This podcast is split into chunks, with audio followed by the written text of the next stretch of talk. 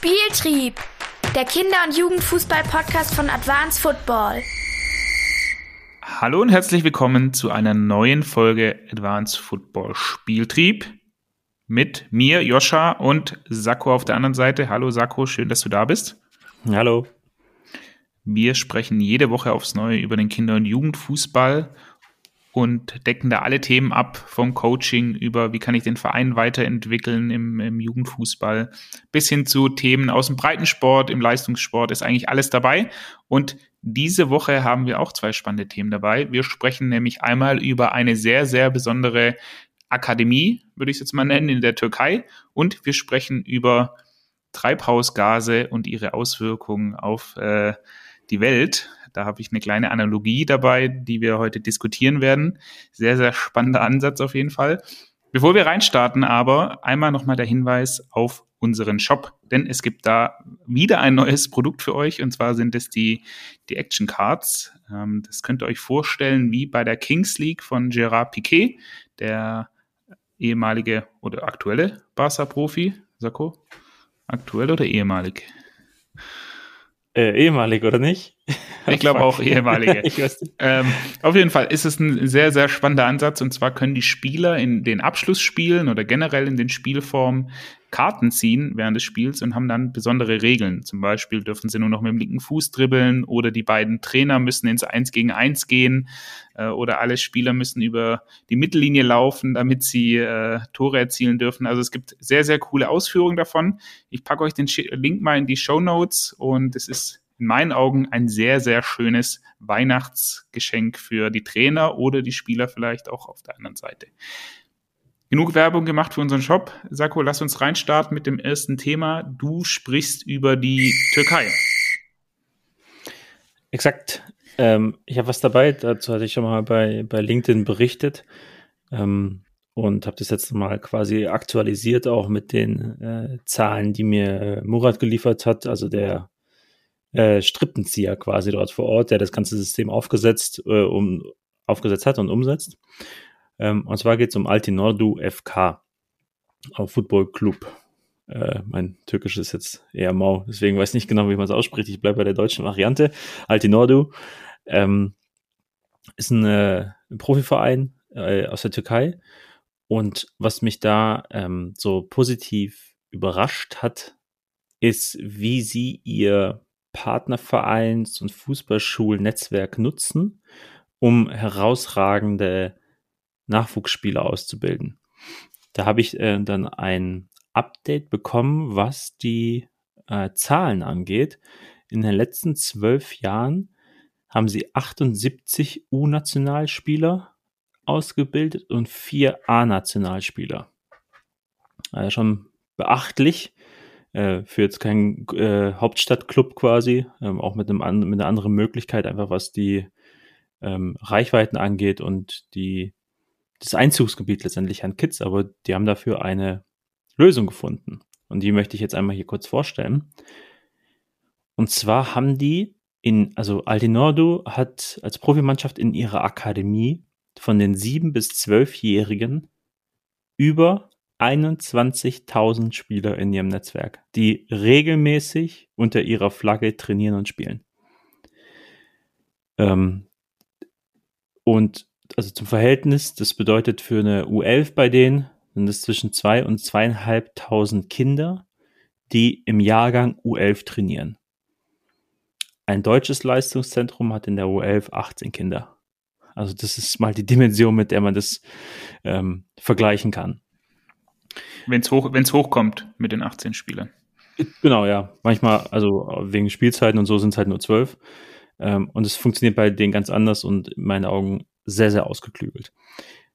Die haben über 200 Fußballschulen und Standorte über die gesamte Türkei verteilt.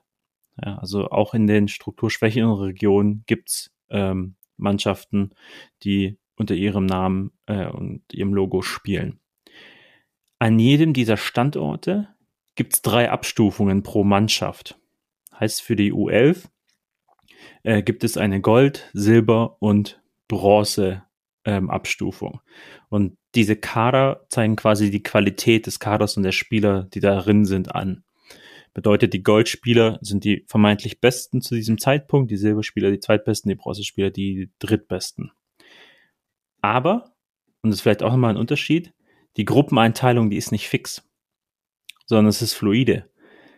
Bedeutet, wenn, also die Einteilung wechselt regelmäßig. Wenn sie merken, dass ein Spiel halt Entwicklungen, äh, also positive und unerwartete Entwicklungen vielleicht ähm, irgendwie aufzeigt, dann kann er den Kader wechseln von Bronze zu Silber, von Silber zu Gold.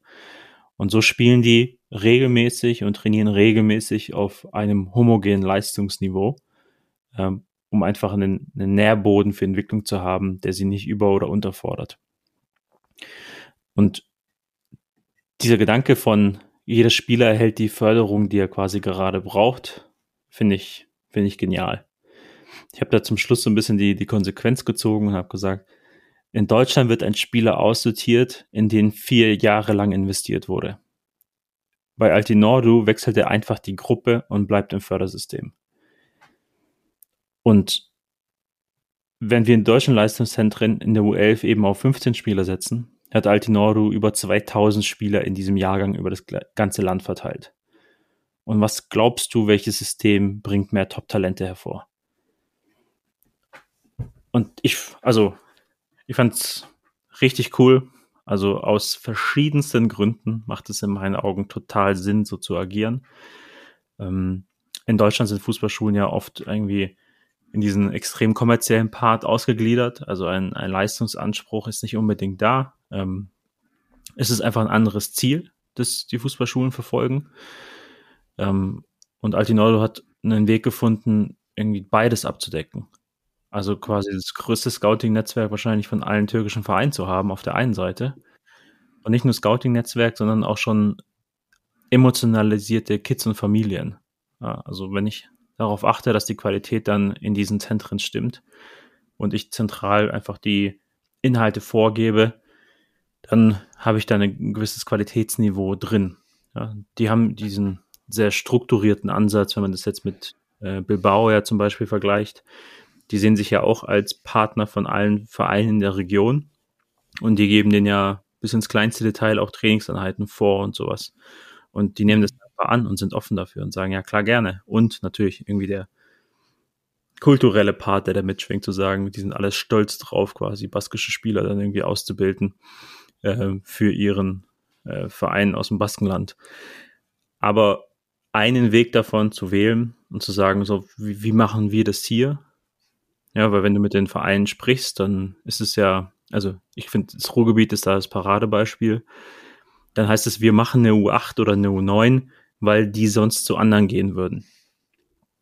Sag ich, wow, ihr entscheidet euch halt für zehn Spieler in der U8, die Prognosewahrscheinlichkeit ist genau null ähm, was sich wahrscheinlich bei euren Kaderstrukturanalysen auch zeigen würde. Also sagen, wie viel sind davon noch in der U12 oder U13. Heißt, ihr wählt keinen aus, den die anderen sonst hätten, sondern ihr wählt welche aus, die sowieso aussortiert werden.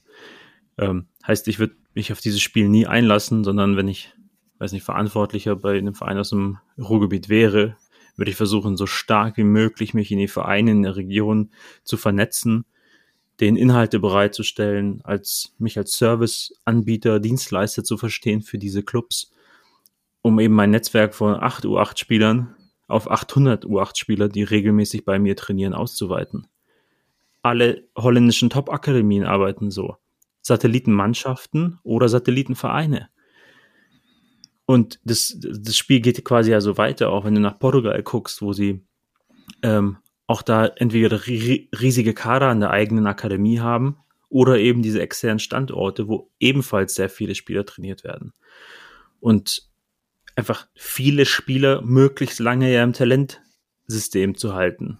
Ja, da war es der Spruch, ich weiß, ich glaube, ich habe ihn von dir zum ersten Mal gehört. Nee, von jemand, nee, von war nicht. möglichst viele, möglichst lange als irgendwie Leitslogan, war es nicht so? So viele wie möglich, so lange wie möglich. Genau. Zu halten. Und das ist das eigentlich, also der, der, der Nachweis für oder die, die, die Blaupause für eine erfolgreiche Nachwuchsakademie ist eigentlich das. Also theoretisch könnte ich gucken, wie viele Spieler ähm, trainieren regelmäßig bei oder unter euch und diese Zahl vergleiche ich miteinander. Und bei dem, bei dem sie größer ist, der wird wahrscheinlich auch einen besseren Output haben. Und in meinen Augen ist das in Deutschland momentan total unterrepräsentiert. Man hat es kaum noch ähm, oder immer weniger. Und wenn es dann da ist, dann ist die Verzahnung zwischen dem Fußballschulaspekt, wo die Masse gemacht wird, und dem Leistungszentrumspart, wo es um Qualität geht, da, da stimmt die Verzahnung halt nicht. Also die einen wollen irgendwie Geld verdienen, weil es auch Vorgabe ist ähm, oder das machen müssen und dann ist da so ein bisschen was wie Brandbuilding irgendwie noch mit dabei oder Brand Awareness, zu sagen, okay, wir sind halt unterwegs und die Leute sehen regelmäßig unser Logo, aber man könnte so viel mehr draus machen. Das, das, das glaube ich auch. Also wir arbeiten ja viel mit Vereinen zusammen, die das schon teilweise so machen, die ja auch Fördertrainings aus der Fußballschule heraus auf ihrem Gelände veranstalten und da sich ihre Spieler so ein bisschen ranziehen. Aber ich verstehe die Dimensionen einfach nicht, die da an den Tag gelegt werden. Also jetzt bin ich schon Sportart Nummer eins in Deutschland.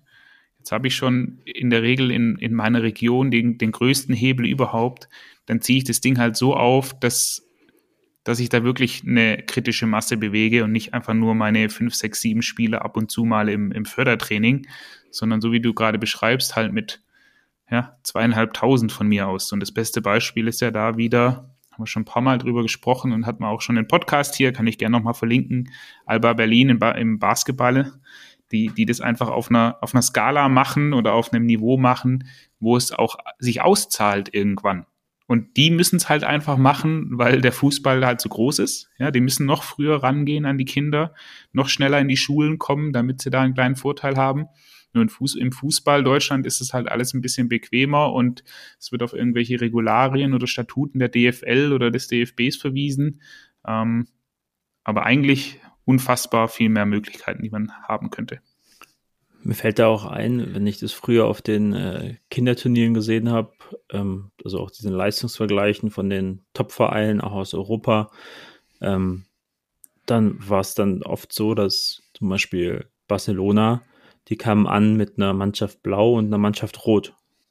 Also die haben dem Turnierveranstalter vorgegeben, wir haben hier zwei Teams, mit denen wir spielen, damit die einfach mehr Spielzeiten bekommen. Auch das machen, machen wenige deutsche Clubs. Ähm, und die haben dann aber auch zwei riesige Kader. Also irgendwie die U11 besteht bei denen eben aus 40 Kids oder sowas. Ähm, und ja, ich weiß nicht, also ich glaube, egal wo du hinguckst, da wo es gut läuft, die haben viele. Ist einfach so. Ja, also absolut. wohl wissend, dass eben nicht nur mein Training entscheidend ist für die Entwicklung, sondern eben ähm, auch Dinge, die ich nicht vorhersehen kann. Und das ist ja eben ein Teil dieser äh, geringen Prognosewahrscheinlichkeit.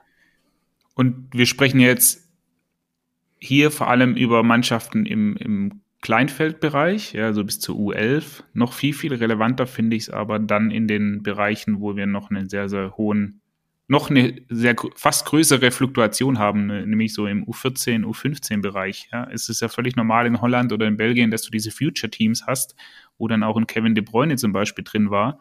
Ähm, dass du da einfach weiterhin eine große Masse an, an Spielern bewegst und auch siehst.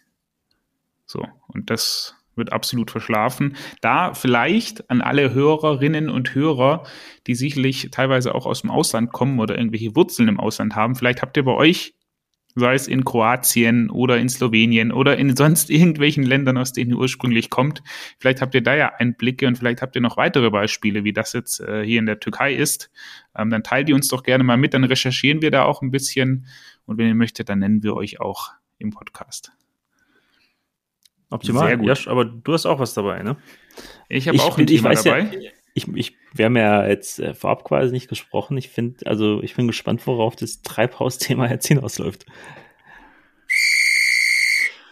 Das ist ein ganz großes Thema. Und zwar, äh, ich lese gerade ein Buch und das Buch geht so über das Thema Klimawandel und wie unsere Arbeit davon beeinflusst wird. So. Und der Autor stellt das, en, ich hoffe, ich spreche es richtig aus, das En-Road äh, Projekt vor. Und zwar ist das ein Climate Solutions Simulator. Ich lese mal die Kurzbeschreibung vor auf Englisch. Äh, auf Deutsch kann sich dann jeder selber zusammenreimen. Our Road is a freely available online simulator that provides policymakers, educators, businesses, the media and the public with the ability to test and explore cross-sector climate solutions. So, was das ist am Ende des Tages, ich stelle den Link auch in, den, äh, in die Shownotes rein, ist, es ist ein Dashboard.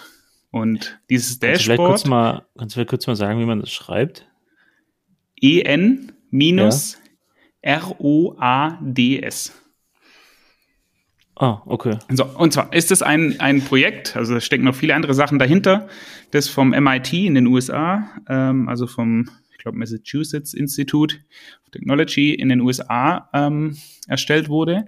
Und man kann da anhand von drei Graphen erkennen, wie sich die Temperatur bis 2100 ähm, ändert. Also wie sie wärmer wird, beziehungsweise wie es vielleicht auch kälter wird. Und das ist die, der erste, also die erste Zahl, die man sozusagen sieht. Die zweite oder der zweite Graph, den man sieht, ist eine Auflistung der globalen Primärenergiequellen. Also erneuerbare Energie, Gas, Öl, Kohle etc. wird angezeigt bis zum Jahre 2100. Und man sieht die Treibhausgas-Nettoemissionen, die ausge, ähm, ausgestoßen werden. So. Und das sind die sozusagen die drei Ergebnisse, die man sieht. Was man jetzt machen kann als Laie, man kann unterhalb dieser drei Graphen mit verschiedenen Parametern rumspielen. Also ich kann zum Beispiel sagen, die Energieversorgung soll mit Kohle soll bis 2100 soll die äh, sehr hoch besteuert werden. Oder die Energieversorgung soll, äh, die erneuerbare Energien sollen sehr, sehr stark subventioniert werden. Oder Öl soll, soll zum Beispiel sehr hoch besteuert werden. Ich kann aber auch Sachen abändern, wie zum Beispiel CO2-Preise sind sehr hoch, ja, werden also sehr, sehr teuer, wenn ich äh, sehr viel CO2 ausstoße als, als Firma.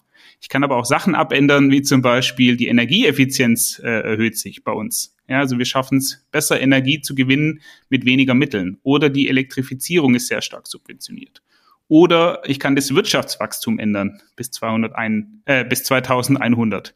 Oder ich kann das Be Bevölkerungswachstum auf sehr gering oder minimal ändern. Ich kann es aber auch auf ein maximales Wachstum abändern. Und ich kann Sachen abändern, wie zum Beispiel den CO2-Abbau.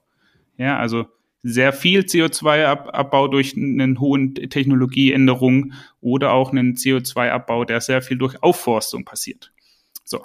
Und jetzt habe ich quasi verschiedene Regler, die ich hin und her schieben kann, die sich gegenseitig bedingen und das Modell im Hintergrund zeigt mir dann, wie sich in der Zukunft 2100 ähm, unsere Welt darstellt, sowohl was die Temperatur angeht, was aber auch die Emissionen und auch die verschiedenen Quellen angeht.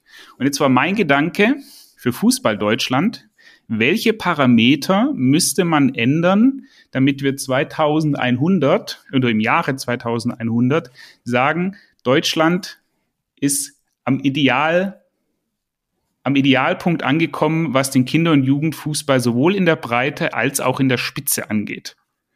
Und jetzt denken wir uns ein Dashboard, wo wir diese Regler selber bestimmen könnten und die auch entsprechend aussteuern könnten. Also entweder sehr hoch oder eben sehr niedrig aussteuern.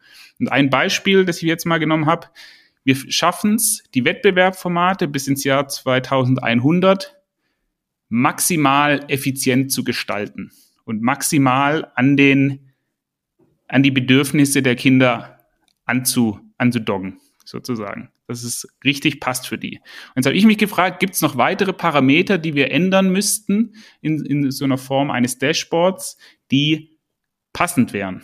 und die irgendwie dazu führen, dass im Jahr 2100 äh, der Kinder- und Jugendfußball in Deutschland so gut dasteht, dass alle happy sind, sowohl die Breite als auch die Spitze. Fallen dir da weitere Parameter beziehungsweise Faktoren ein? Ähm, ich habe jetzt parallel mal dieses Ding geöffnet, damit ich ein Bild davon habe, wie das aussieht. Äh, ist tatsächlich ganz, ganz cool gemacht eigentlich, um ein Gefühl dafür zu bekommen. Ähm, ich stelle mir, also das Problem, das ich sehe bei diesem langen Zeitraum jetzt, 2100, ist ja, weiß nicht, ein paar Änderungen brauchen ja irgendwie, würden Wochen brauchen nur. Und die Kinder haben ja auch nur einen Durchlauf von zwölf Jahren in so einer, also in der Jugend quasi, bis sie dann Profis sind. Ähm, heißt, wir haben viel kürzere Zeitspannen. Also ich glaube, die, die Auswirkung des, also der potenzielle Effekt ist nochmal deutlich größer, weil diese Zeiträume ja kürzer sind. Also du kannst ja auch viel schneller evaluieren und gucken, äh, ob es äh, funktioniert oder nicht. Das finde ich schon mal spannend. Und auf der anderen Seite bin ich mir nicht, nicht sicher, ob man das so ultra riesig global machen sollte. Ähm, oder ob vielleicht der Gedanke wäre, wie sieht das Dashboard bei uns im Verein aus? Und da denke ich sowohl an den Breitensport wie auch an ein Leistungszentrum.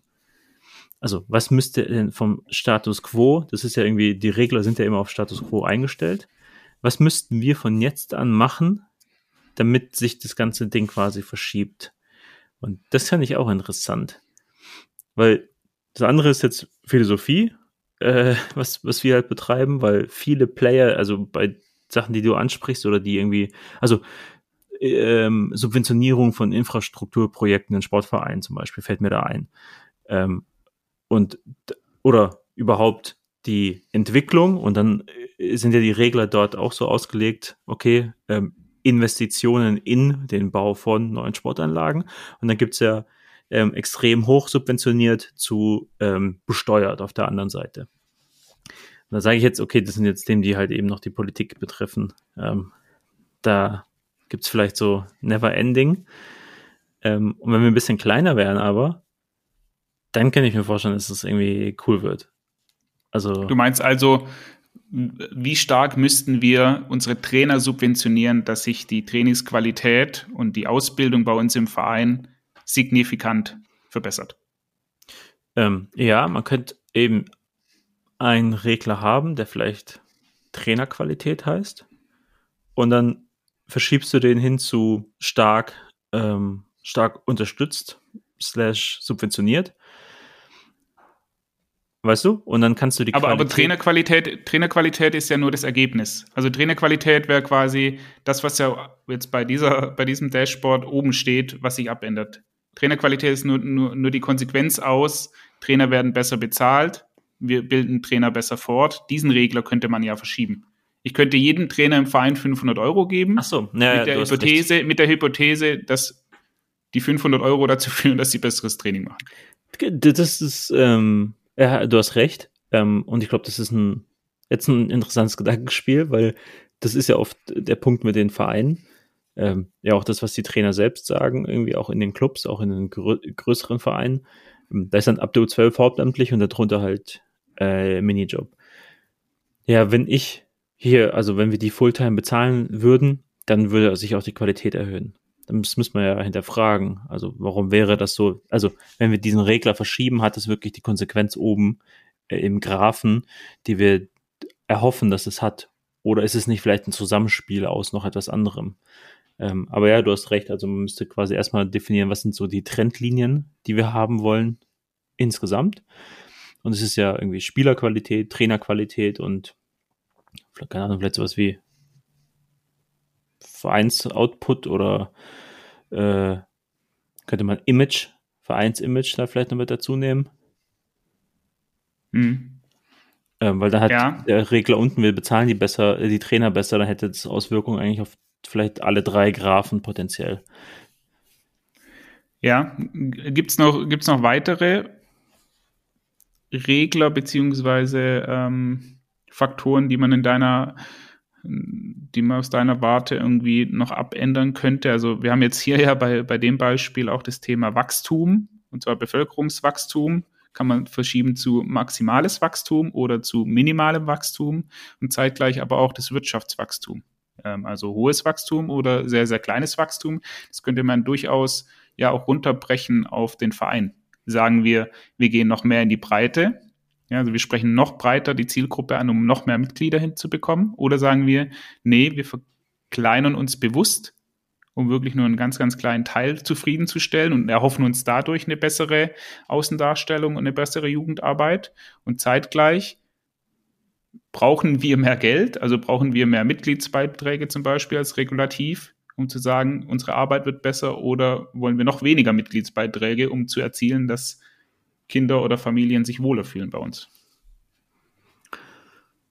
Ähm, ja, das sehe ich auch. Also ähm, das, was die mit der Bevölkerungsanzahl haben, dass man auch Mitgliederanzahl ähm, jetzt auf oder eben Anzahl Nachwuchsspieler, äh, wenn es jetzt speziell um die Jugendabteilung geht, dass das ein Regler ist. Dass wenn man, das ist ja auch was, das würde ja, also das wäre jetzt ein Regler, wo ich sage, das hätte massive Auswirkungen auf den Output am Ende, auch in der Qualität. Also äh, irgendwie passend jetzt zu diesem Altinoro-Beispiel, wenn einfach mehr Spieler da sind, die ich betreue, da werden in der A-Jugend auch bessere Spieler sein. Das ist ja auch oft was das Vereine unterschätzen. Ähm, da geht es dann eben um Ausbildungsqualität und wer ist A-Jugendtrainer und sowas. Sag ich, hey, wenn anstatt eure 15 A-Jugendliche 30 da wären, dann wären die schon besser, egal wer der Trainer wäre. Einfach weil es die, die Masse dann macht. Ähm, mir fällt jetzt noch ein, was die ja beim äh, E-Triple-P, also bei den in, im, in England umgesetzten Konzept zur Verbesserung der Nachwuchsarbeit ähm, eingeführt oder was ein Teil der Analyse war, ähm, war dieses Thema ähm, Trainingszeit. Die haben gesagt, im, im europäischen Vergleich werden unsere englischen Talente weniger quasi trainiert. Ähm, und das war eine Lücke, die sie aufschließen wollten. Also wir müssen mehr Trainer haben, um mehr Trainingszeit zu generieren, also mehr Trainingseinheiten zu haben. Ähm, das war für sie eine Sache, hat sich ja aber speziell auf die ähm, Elite-Clubs bezogen. Ähm, wir haben aber unten ja dieses gesellschaftliche Thema, äh, also im Breitensport, dass sich die Kinder ja auch immer weniger frei bewegen und immer mehr ähm, Schulzeit dazukommt und dadurch das alles so ein bisschen im, im, im Clinch miteinander ist. Aber dazu sagen, okay, wir haben als Verein mehr betreute Stunden bei jedem Kind. Und es kann eine Schul-AG sein oder das kann eine Trainingseinheit sein. Das wäre vielleicht noch was, das, das mhm. ähm, Auswirkungen hätte auch auf ähm, ein, zwei Bereiche. Ja, ich finde es sehr, sehr spannend. Ich glaube, das müssen wir nochmal separat aufgreifen. Und ich würde da auch gerne wieder den Hinweis setzen, wenn ihr für euch Regler habt, die wir sozusagen in dieses Dashboard mit reinbauen sollen und mit aufnehmen sollen, diskutieren sollen, dann schreibt ihr uns gerne oder macht uns eine Sprachnachricht. Dann packen wir das nämlich mal in Zukunft alles zusammen und versuchen mal ein, ein Kinder- und Jugendfußball-Dashboard äh, für eine erfolgreiche Ausbildung zusammenzuarbeiten, äh, zusammenzusetzen ich meine, wir machen das teilweise ja schon auch mit Vereinen, indem wir denen helfen, diese Form von Dashboards natürlich nochmal ein bisschen anders runtergebrochen zu, ähm, zu, zu evaluieren oder auch teilweise sogar erstmal aufzusetzen. Und ich könnte mir vorstellen, dass man das auch, so wie du sagst, im, auch im Breitensport durchaus nutzen kann, um für sich auch eine, eine Fokussierung zu finden. Also hier wird es, in, in dem Klimabeispiel wird es ja über Subventionen äh, wird es ja größtenteils ausgesteuert. Im Breitensportverein sind es ja nicht Subventionen, sondern es ist eigentlich Zeit, die ich rein investiere.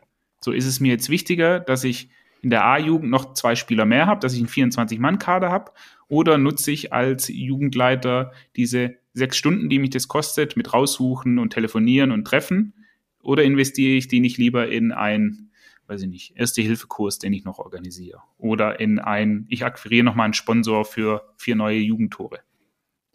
Und das wäre ja quasi das Pendant dazu. Vielleicht habt ihr da noch weitere Ideen. Fände ich sehr, sehr spannend, da eure Eindrücke mal zu hören. Vielleicht habt ihr das auch schon teilweise für euch irgendwie rausgearbeitet. Ähm, ich glaube, Sacco und ich, wir werden das Thema auf jeden Fall nochmal noch mal aufgreifen. Oder?